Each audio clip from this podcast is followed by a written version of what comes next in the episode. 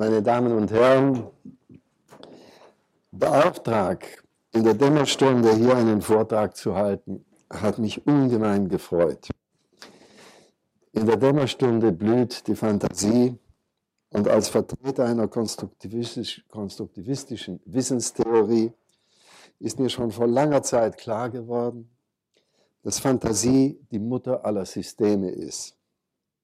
Wie Pilze im dunklen Wald lässt sie aus dem Urboden des Erlebens eigenständige Gebilde wachsen, die dann teils zu Kunstwerken, teils zu wissenschaftlichen Begriffsbauten entwickelt werden können. Die Entwicklungsweise der Wissenschaft ist freilich anders als jene der Kunst. Hier sind rationale Ordnung und Brauchbarkeit maßgebend, dort mystische Einfühlung und ästhetische Harmonie. Dennoch gibt es da Berührungspunkte.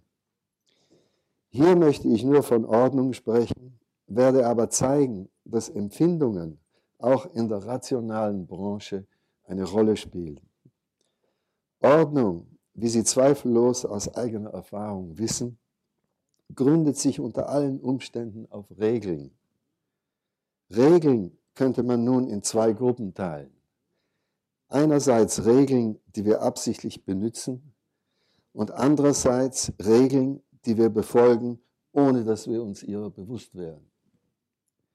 Da wir hier im Rahmen eines Instituts, uns, da wir uns hier im Rahmen eines Instituts befinden, das sich planmäßig mit Systemen befasst, kann ich die Trennung von Bewussten und Unbewussten übergehen und Regeln schlechthin als Kunstgriff des Systemierens betrachten.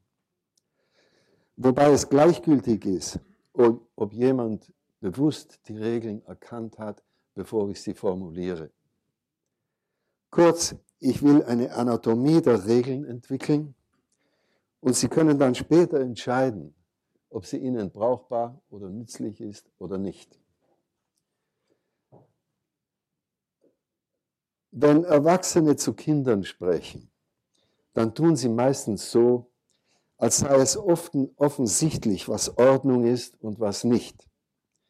Wenn die Kinder dann heranwachsen, kommen sie früher oder später darauf, dass Ordnung ein unheimlich relativer Begriff ist.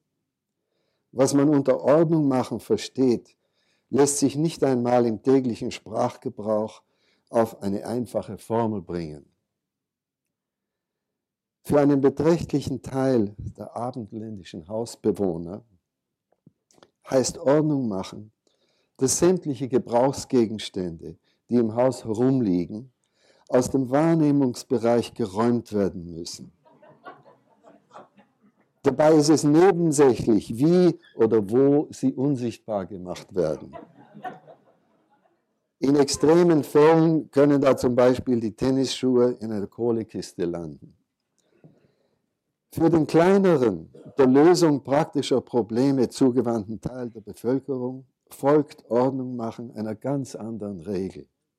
Sie besagt, dass Gebrauchsgegenstände, das sind zum Beispiel Bücher, Werkzeuge, Medikamente und andere gelegentlich unerlässliche Hilfsmittel, an den Ort zurückgebracht werden, wo sie am meisten gebraucht werden.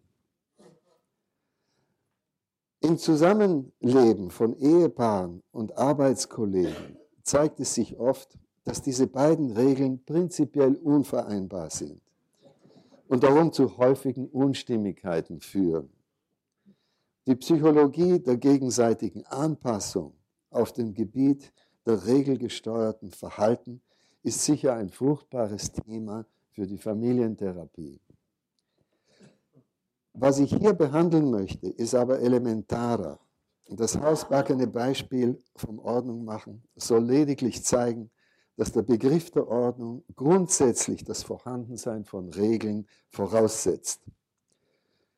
Jeremy Bentham, einer der ersten Denker, die sich planmäßig mit der Analyse von Wortbegriffen befassten, machte gegen Ende des 18. Jahrhunderts eine schwerwiegende Feststellung. Und ich zitiere, nur mit Hilfe einer Regel kann man einem Handelnden ursächliche Kraft zuschreiben, eine, Verordnung erlassen oder einem intelligenten Wesen eine Anwesung geben. Demnach fußen drei weitläufige Gebiete auf Regeln. Erstens der gesamte Anwendungsbereich des Begriffs von Ursache und Wirkung. Zweitens Vorschriften und Verordnungen. Und drittens alles anweisen, unterrichten und erklären. Ob schon man in den Literaturen der Logik, der Philosophie und der Linguistik über spezifische Regeln eine Menge zu lesen findet, wird der eigentliche Grundbegriff der Regel kaum untersucht. Von meinem konstruktivistischen Gesichtspunkt aus aber ist gerade die Entstehung von Regeln von großem Interesse. Und ich will hier eine zumindest, ein zumindest vorläufiges Modell besprechen, das zeigt, wie man sich die Bildung von Regeln vorstellen könnte. Aus der Perspektive der herkömmlichen, mehr oder weniger realistischen Erkenntnistheorie mag das als ein unnötiges Bemühen erscheinen. Wenn man nämlich glaubt, dass wir zu Dingen an sich, den Beziehungen zwischen ihnen und den Vorgängen, in die sie verwickelt sind, mehr oder weniger direkten Zugang haben, dann wird man Regeln, die sich auf diese Zusammenhänge beziehen, einfach als offensichtliche Teile des objektiven Weltbildes betrachten. Der Konstruktivismus aber geht von der Feststellung aus, dass es den Realisten, seien sie metaphysisch, materialistisch oder à la Popper kritisch gefärbt, bisher nicht gelungen ist zu erklären, wie ein objektives Weltbild in den Bewusstseinsbereich eines kognitiven Organismus gelangen könnte. Wenn so eine Erklärung im Lauf von zweieinhalb Jahrtausenden von keinem der Philosophen die sich darum bemühten, gefunden werden konnte, dann kann man uns kaum den Vorschlag verargen, das Problem auf andere Weise anzugehen. Der konstruktivistische Ansatz beginnt nun damit, dass man sich fragt, ob es nicht möglich wäre, dass wir unser Wissen aufgrund unserer Erfahrung aufbauen und dass dieser Aufbau auch ohne Bezug auf die Beschaffenheit einer vom Erlebenden unabhängigen ontischen Realität erfolgen kann. Herr Fischer hat das schon in der Einleitung gesagt, aber man kann es nicht oft genug wiederholen. Diese Realität offenbart sich höchstens als Hindernis in den Fehlschlägen unseres Handelns und Denkens. Ein Modell, das nur den Aufbau jener Wirklichkeit beleuchten möchte, die wir tatsächlich erleben, vermeidet die metaphysische Frage, wie Erfahrung und Realität zusammenhängen. Das konstruktivistische Modell liefert darum keine Erkenntnis im herkömmlichen Sinn, sondern beschreibt einen möglichen Weg, wie wir das Wissen aufbauen, das wir in unserer Erlebenswelt benutzen. Ich betone nicht den Weg, wie wir Wissen aufbauen, sondern einen möglichen Weg. Jean Piaget und Umberto Maturana haben diese Idee auf ganz verschiedene Weise erfolgreich aus biologischen Grundannahmen entwickelt. Die Begriffsanalysen, mit denen ich mich seit vielen Jahren befasse, sind eine Interpretation und Fortsetzung des Piagetischen Modells. Wie alle wissenschaftlichen Hypothesen und Theorien fußt auch das konstruktivistische Modell auf unbegründeten Voraussetzungen. Um Wissen von, von Erfahrung abzuleiten, muss das kognitive Subjekt zumindest zwei grundlegende Fähigkeiten besitzen. Da ist zunächst die Fähigkeit der Reflexion, die John Locke als unerlässliche Quelle aller Weltbilder erkannt hat. Reflexion ist die Fähigkeit, sich vom ununterbrochenen Strom des Erlebens abzusetzen und Segmente des Erlebens reflexiv zu betrachten. Und dann ist da das Gedächtnis. Das heißt die Fähigkeit, Erlebnisse als Vorstellungen zu rekonstruieren. Diese beiden Fähigkeiten setze ich in den folgenden Ausführungen stillschweigend voraus.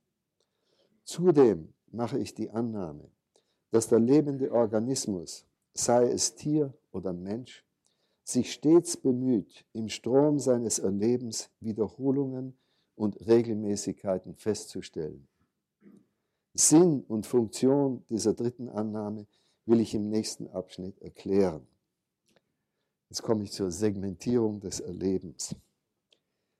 Das Bilden von eigenständigen Elementen im Strom des Erlebnisses hat Wilhelm von Humboldt in den drei ersten seiner Aphorismen über Denken und Sprechen ausgezeichnet beschrieben. Das erste, der erste Aphorismus heißt, das Wesen des Denkens besteht im Reflektieren, das heißt im Unterscheiden des Denkenden vom Gedachten.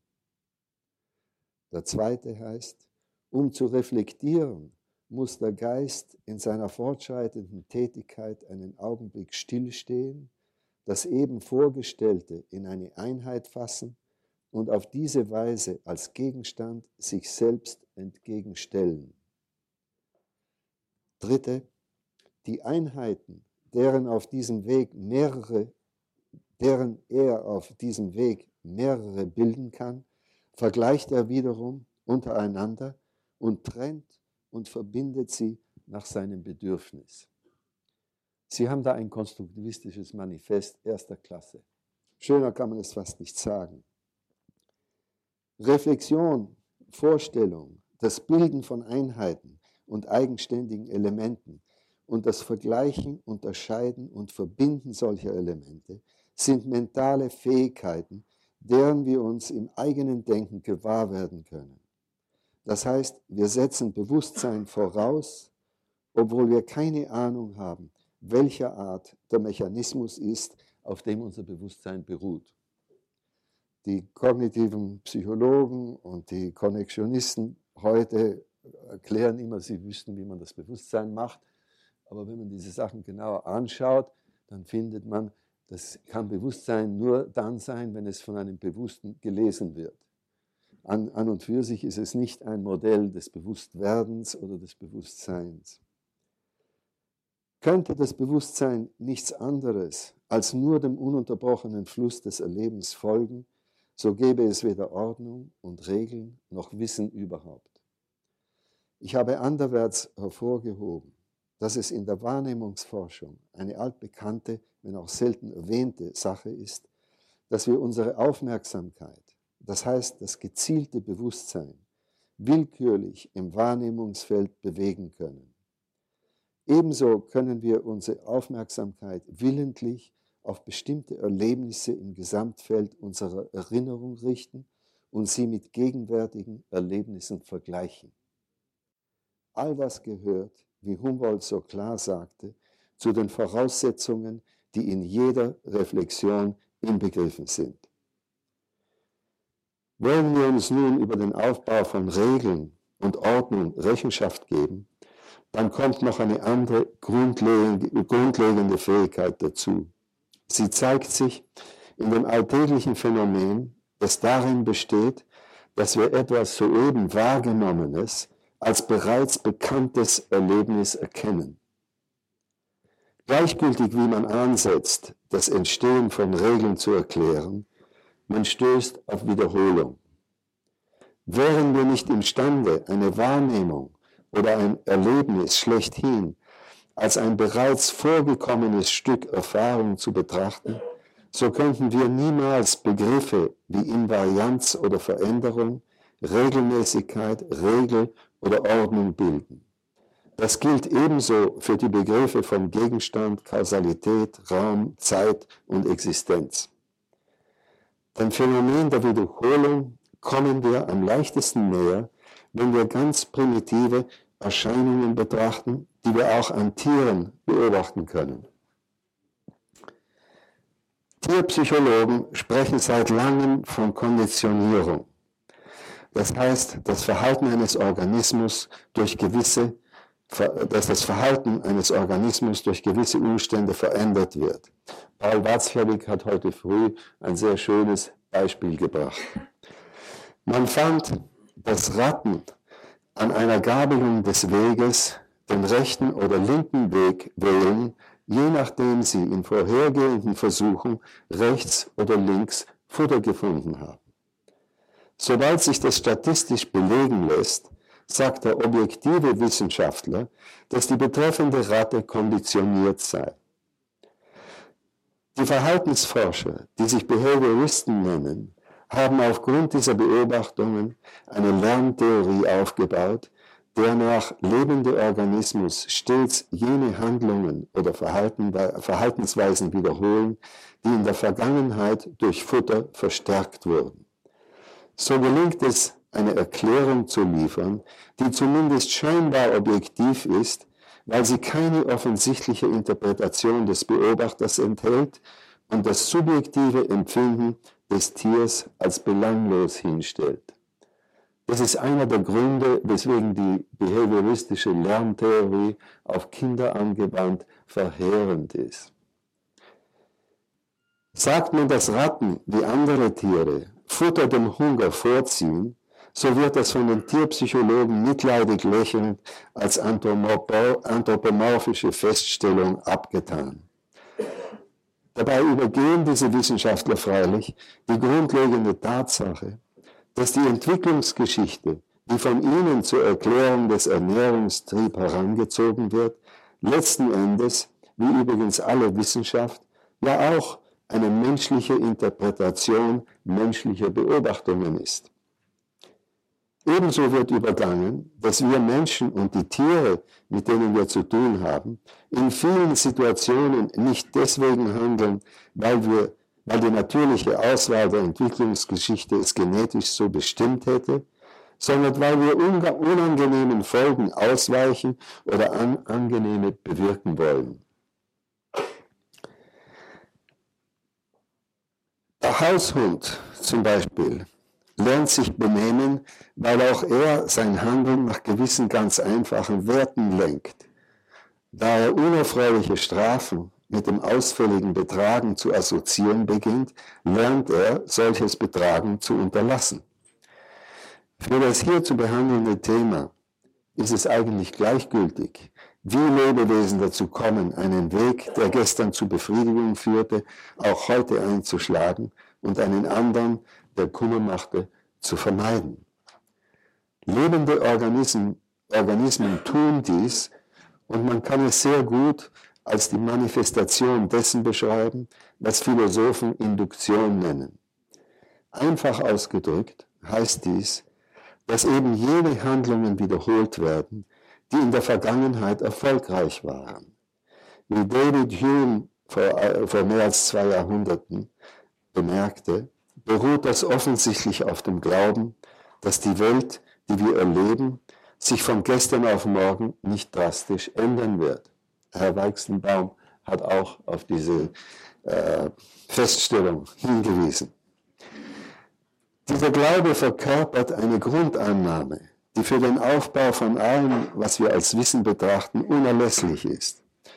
Für Philosophen möchte ich betonen, dass ich diese Annahme auf die erlebte Welt beziehe und es vollkommen offen lasse, wie oder ob überhaupt die Welt des Erlebens mit einer ordentlichen, vom Erlebenden unabhängigen Welt zusammenhängt. Die These, die ich hier vertrete, besagt, dass unser Wissen zu großem Teil, wenn nicht überhaupt, aus Regelmäßigkeiten besteht, die wir selbst als Einzelheiten der Erfahrung zusammenstellen. Hier ist nun ein Fahrplan dieser Zusammenstellung.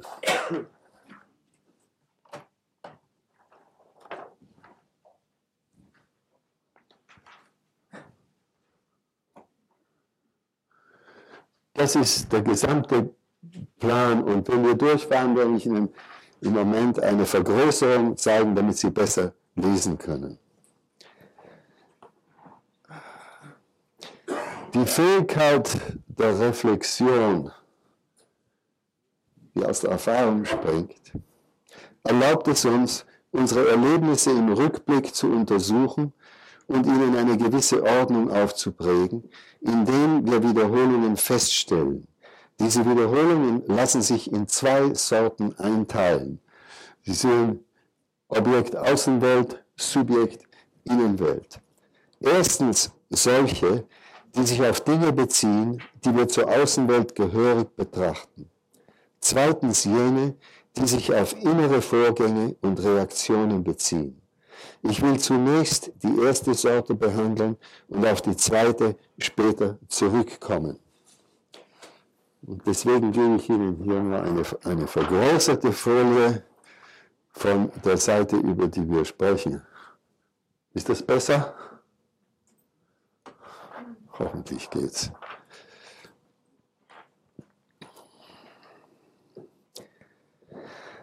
Der Schweizer Forscher Jean Piaget hat die Schaffung von Wiederholungen darauf zurückgeführt, dass wir neue Erlebnisse aufgrund bekannter assimilieren.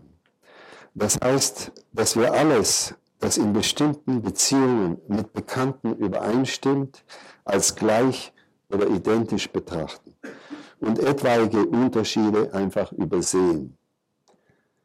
So formen wir einerseits Klassen von Gegenständen, zum Beispiel Äpfel, ob schon sie rot, gelb oder grün, süß oder sauer sein können. Und andererseits Individuen, indem wir ihnen Existenz zuschreiben.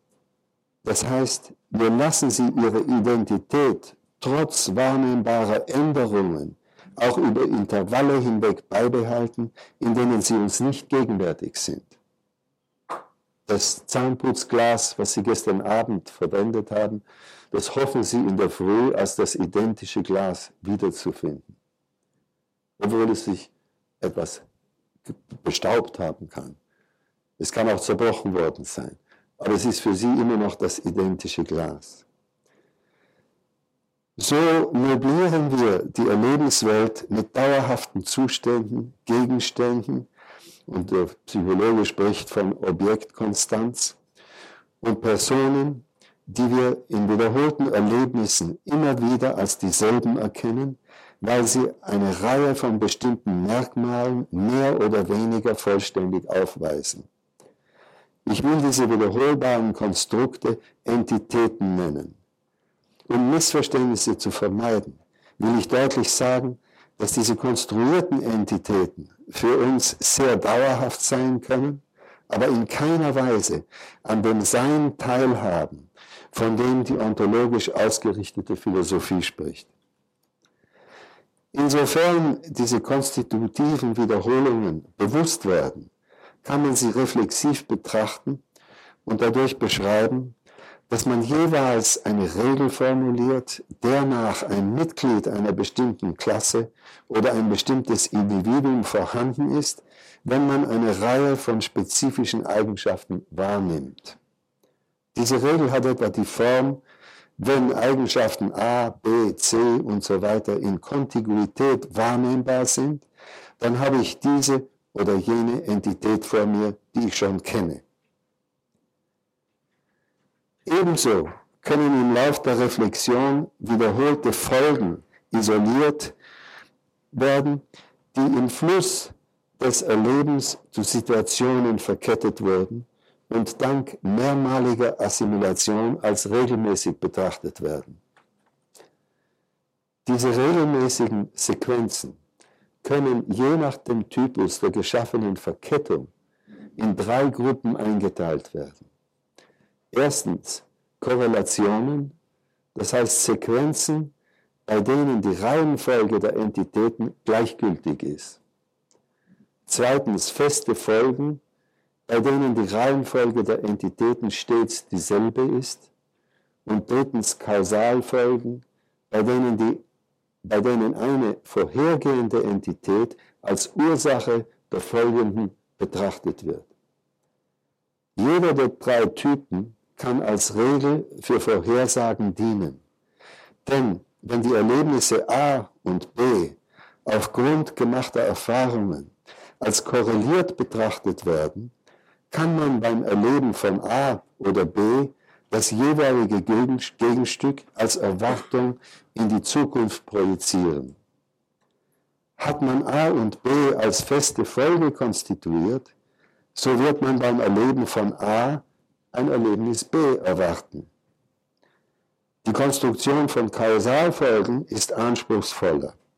Ich habe das Konstruktionsmodell kausaler Verbindungen anderwärts ausführlich beschrieben. Hier will ich nur erwähnen, dass die Verbindung von Ursache und Wirkung zunächst eine Folge von Erlebnissen verlangt, in denen das zweite eine veränderte Entität des ersten Erlebnisses enthält, die aber dennoch als das identische Individuum der ersten betrachtet wird. Zudem muss ein Element isoliert worden sein, das in einer plausiblen Erklärung der Änderung als Ursache angesehen werden kann. Das ist gewissermaßen ein Modell für wie die Änderung funktioniert. Wiederhol wiederholbare Folgen von Ursache und Wirkung sind sozusagen der Mörtel, der wissenschaftlichen Modelle und Theorien zusammenhält.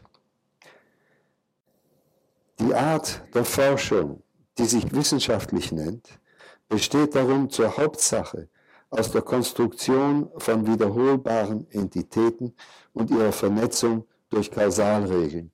Sie gehen, wir gehen die linke Seite hinauf jetzt. Dank der Festlegung von Ursachen, denen Kausalregeln nicht nur der Vorhersage, sondern auch der Erklärung und Kontrolle von Erlebnisfolgen. Wir haben Vertrauen in die zukünftige Verlässlichkeit von Regelmäßigkeiten, die Erfahrung uns zu formulieren erlaubte und können Veränderungen nicht nur vorhersagen, sondern unter Umständen auch hervorbringen. Wir tun das, indem wir die nötige Ursache künstlich produzieren. Wo das gelingt, wird die benutzte Kausalregel zu einem Werkzeug, das uns in die Lage setzt, bestimmte Erlebnisse mehr oder weniger zu kontrollieren. Offensichtlich ist dies ein unheimlich anziehender Aspekt. Den, Im letzten Jahrhundert hat er denn auch zur explosionsartigen Verbreitung der Technologie geführt. Bewährte Kausalregeln, in denen die Ursache tatsächlich gezeigt oder zumindest in Gedankenexperimenten plausibel gemacht werden kann, bilden die Bausteine der Ordnung, die wir mit Hilfe von wissenschaftlichen Theorien in unsere Erlebenswelt bringen. Sie gelten als Erklärung, dienen zur Vorhersage und werden, wenn möglich, zur Kontrolle der mit der Ursache assoziierten Wirkungen verwendet. Diese dreifache Anwendungsmöglichkeit ist das eigentliche Motiv, das Wissenschaftler stets zur Suche nach neuen Kausalregeln anregt. Nun steht es vielleicht dafür zu fragen, was ist wissenschaftliche Forschung? Die Forschung ist an eine Methode gebunden, die sich allgemein auf vier Schritte reduzieren lässt. Und ich übernehme diese Reduktion auf vier Schritte von Humberto Maturana, der sie vor langer Zeit bereits formuliert hat. Meine Formulierung ist nicht genau seine. Ich habe sie nach meinen, Nöten, äh, nach meinen Notwendigkeiten abgeändert.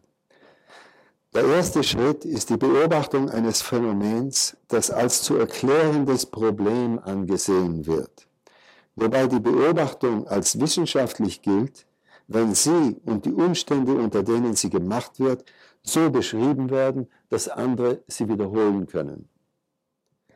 Der zweite Schritt ist die Entwicklung einer kausalen Verkettung oder eines Modells, das die Phänomene erklärt und zudem so beschaffen ist, dass es ein analoges, aber noch nicht beobachtbar, noch nicht beobachtetes Phänomen hervorbringen könnte. Das ist die Hypothese. Drittens kommt die Schaffung einer Situation, in der das Modell das hypothetische Phänomen hervorbringen soll. Und viertens die Beobachtung der Ergebnisse und eine Beschreibung der Folge, die Wiederholung des Experiments ermöglicht. Anders ausgedrückt, eine mehr, eine oder mehrere hypothetische Kausalregeln werden in die Zukunft projiziert und die Umstände werden geschaffen, unter denen die in der Regel genannte Ursache ihre Wirkung erzeugen müsste. Tut sie dies, so hat die postulierte Kausalregel sich bewährt. Tut sie es nicht, so wird man nach einer anderen Ursache des Phänomens suchen. Dieses Vorgehen ist in der Wissenschaft gang und gäbe. Was jedoch selten erwähnt wird, ist, wie solche hypothetischen Kausalregeln formuliert werden. Der amerikanische Philosoph Charles Peirce war meines Wissens der Erste, der sich eingehend mit dieser Frage befasst hat. Die Sorte von Hypothesen, die nicht aufgrund von mehreren Beobachtungen, sondern lediglich als Mutmaßung aufgestellt werden, nannte er Ab Abduktion. Es handelt sich dabei um intelligente Vermutungen, die zuweilen auf analogischem Denken beruhen, oft aber rein intuitiv gemacht werden. Hier ist meiner Ansicht nach der Berührungspunkt zwischen dem Künstler und dem Wissenschaftler. Zu erklärende Kausalregeln werden erst, na, verzeihen Sie, ehrliche Wissenschaftler betrachten ihre Abduktionen, wie Peirce betont, als Fragestellung und nicht als Erklärung. Zu erklärenden Kausalregeln werden sie erst, wenn sie sich in wiederholten Experimenten tatsächlich bewährt haben. Indem die wissenschaftliche Forschung sowohl bewährte als auch neu erfundene Kausalregeln in Experimenten unter absichtlich geschaffenen Bedingungen erprobt, erweitert sie das Feld der Beobachtungen und eröffnet neue Erfahrungen, die ihrerseits dann zur Formulierung von Hypothesen und schließlich zur Verwendung neuer Kausalregeln führen. Damit ist der Kreis geschlossen und es geht immer weiter, es verbreitert sich, es kompliziert sich und die Wissenschaft wird ein immer komplizierterer Aufbau. Aber ich möchte sagen, dass die Methode sich nicht ändert, bleibt immer die gleiche. Nun kommen wir zur anderen Seite und da gebe ich Ihnen wieder eine Vergrößerung.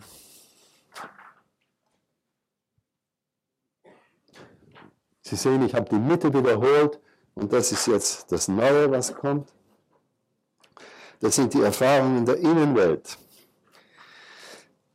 Die bisher besprochenen Erfahrungselemente, Entitäten und ihre Sequenzen waren durchwegs Teilstücke der Welt, die wir als außerhalb von uns selbst erleben.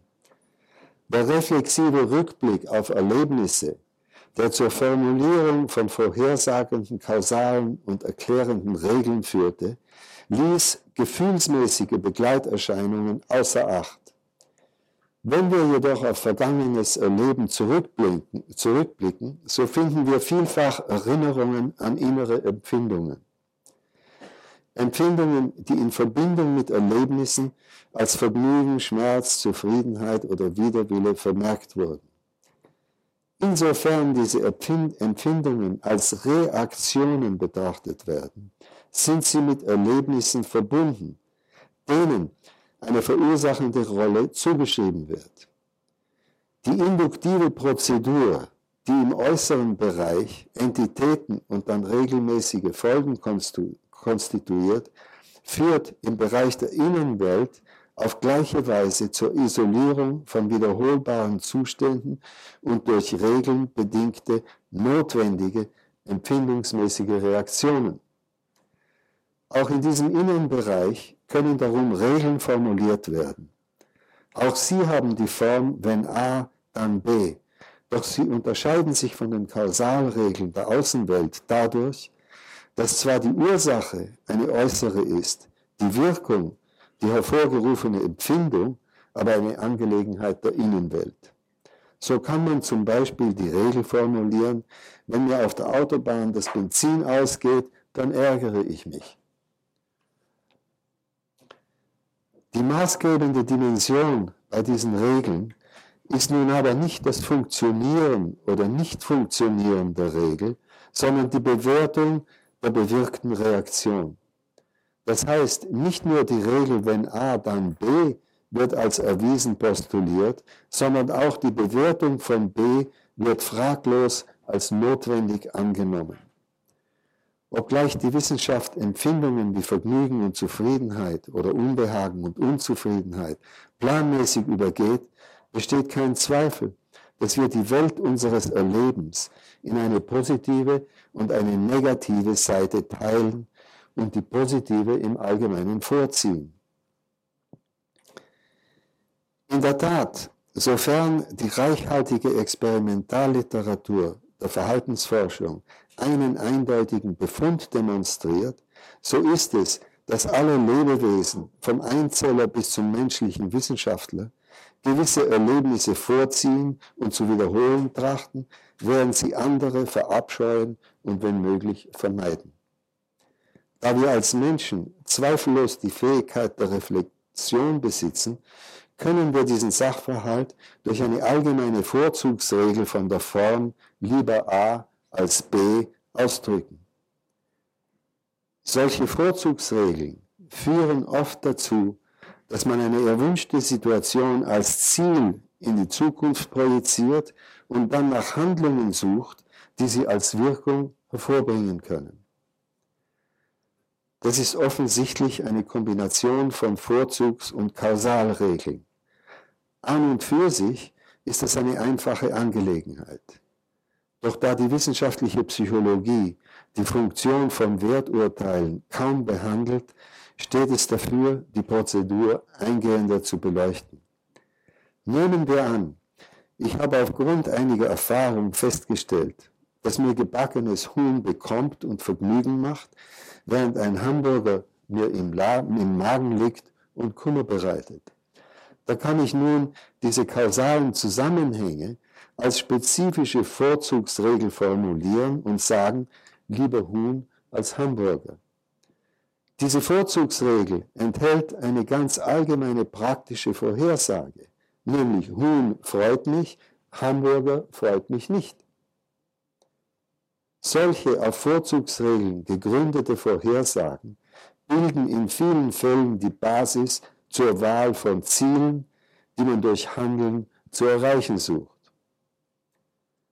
Wenn man eine bestimmte Situation erwünscht, dann kann man sie unter Umständen dadurch hervorbringen, dass man ihre Ursache schafft.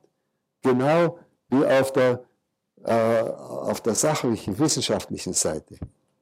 Umgekehrt kann man Kausalregeln verwenden, um unangenehme Erlebnisse zu vermeiden, indem man ihre Ursachen verhindert oder ihnen ausweicht. So kommen wir zur Regulierung des Handelns. Und damit kommen wir auch zum nächsten Bildchen.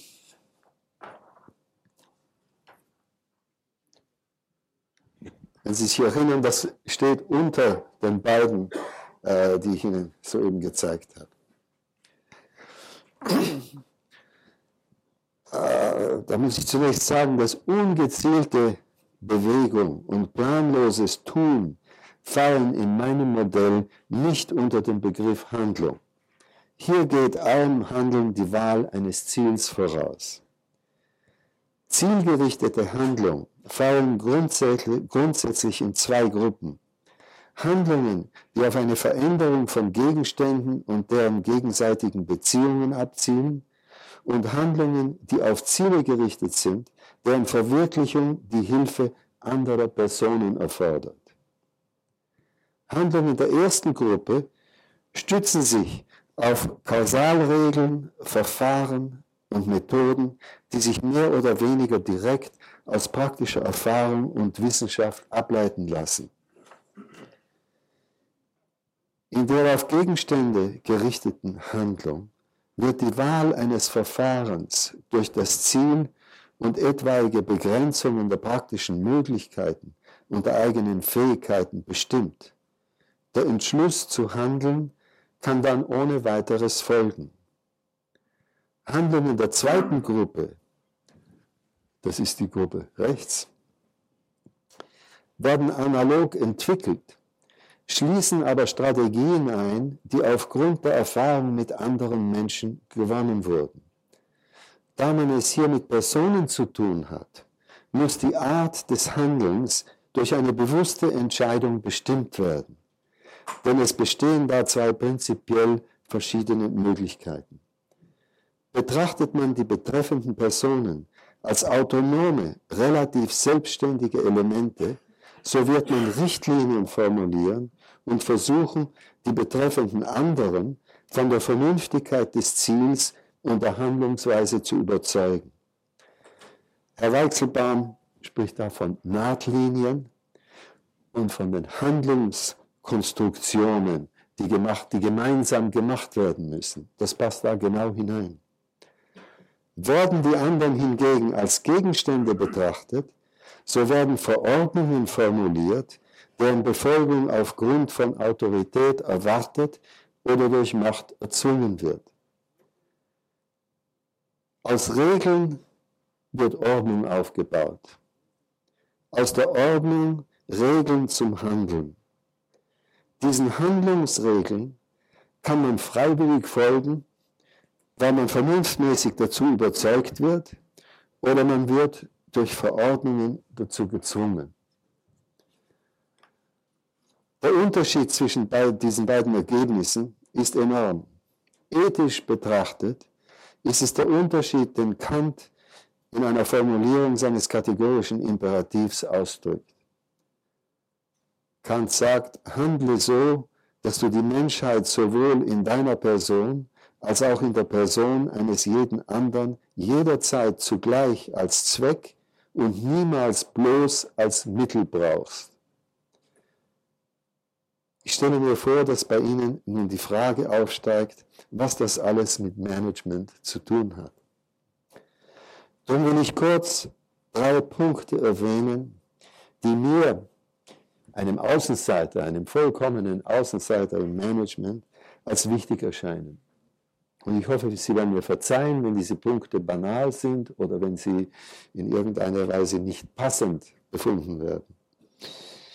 Solange die Belegschaft in einem Betrieb nur darum arbeitet, dass man da ein Gehalt bekommt, werden nur ganz wenige besser arbeiten, als unbedingt nötig ist. Mit Interesse und Begeisterung arbeitet man nur, wenn es ein Ziel zu erreichen gilt, das man sich selber gesetzt hat. Wenn dieses Ziel rein quantitativ ist, wie etwa in der, in der Akkordarbeit, spielt die Qualität der Erzeugnisse kaum eine Rolle. Um den vollen Einsatz von Arbeitern und Mitarbeitern zu mobilisieren, müssen die Manager ihre Ziele so wählen, dass sie für alle Beteiligten nicht nur finanziell, sondern auch aufgrund von tieferen ästhetischen oder ethischen Kriterien einigermaßen attraktiv sind. Solange es nur um den Profit geht, ist das auch auf Umwegen über Belohnung durch bessere Arbeits- und Lebenbedingungen nicht zu erreichen. Punkt Nummer zwei. Was die Produktionsmethoden betrifft, sollte man sich hüten, die Wissenschaft als Einbahnstraße zur idealen Vollkommenheit zu betrachten. Wissenschaft erfindet Modelle, und die Modelle, die sie befürwortet, sind oft die besten, die zurzeit zur Verfügung stehen. Doch sie sind nie und nimmer die einzig möglichen, geschweige denn die besten überhaupt. Ich habe gelesen, dass in der, Japan, in der japanischen Automobilindustrie hier und dort ein Arbeiter eben weil er Produktionsmethode mit seinen Händen verwirklichen muss, neue Ideen zur Verbesserung beigetragen hat. Das erscheint mir sehr plausibel. Und dann würde ich sagen, Manager sollten die, verordnet, die verordneten Manager sollten die verordneten Arbeitsmethoden nicht als absoluten Katechismus betrachten. Der dritte Punkt bringt mich zu meinem Titel zurück. Betriebe sind nur möglich, wenn sie auf einer Ordnung beruhen. In einem Schema ist die, in meinem Schema ist die Verwirklichung von Ordnung durch Verfahren und Strategien bedingt, denen gefolgt werden muss. Am Ende des Schemas zeigt sich, dass das auf zwei Wegen erreicht werden kann. Einerseits durch Verstehen und Überzeugung, andererseits durch Gehorsam und Zwang. Es bedarf keiner Erklärung, welcher dieser Wege angenehmer und letzten Endes auch für den Manager fruchtbarer ist. Habe ich noch eine Minute oder so? Schön, das ist ein Nachwort und äh, ich bitte Sie zu verzeihen, wenn ich aus dem Rahmen der Dämmerstunde breche und eine unerfreuliche Bemerkung über das Management unserer Welt mache. Es geht mir um die Ziele, die wir als, wünschens, als wünschenswert in die Zukunft setzen. Solange Autos von einem relativ kleinen Prozentsatz der Bevölkerung als Verkehrsmittel benutzt wurden und solange Bauern relativ kleine Kuhherden hatten, konnte die Atmosphäre die ausgepufften Kohlegase respektive Methan ohne weiteres verkraften. Heute, wo Autos und Kühe viele Milliarden zählen, ist es nicht mehr der Fall. Die Zerstörung von Luft, Wasser und Erde schreitet unaufhaltsam fort. Da kann man sich freilich an den Glauben klammern, Mutter Natur oder ein väterlicher Gott werde uns retten, auch wenn wir die Umwelt planmäßig ruinieren. Aus der konstruktivistischen Perspektive sieht das anders aus. Die geheimnisvolle, unergründliche, reale Welt, in der wir uns befinden, setzt Schranken und informiert uns lediglich über das, was wir nicht machen sollten. Machen wir es dennoch, dann schaden wir vor allem uns selbst. Wenn wir unseren Planeten durch maßlose Übervölkerung und technischen Unfug vergiften, so ist es der Natur, das heißt der Welt an sich, ebenso einerlei, wie wenn ein Kometenschwarm den Jupiter zerrüttet. Der Unterschied ist aber der, dass der Jupiter nichts gegen die Kometen tun konnte, während wir unseren Untergang selber konstruieren, indem wir unentwegt in einer Weise weitermachen, von der wir sehr gut wissen, dass sie nicht tragbar ist. Danke.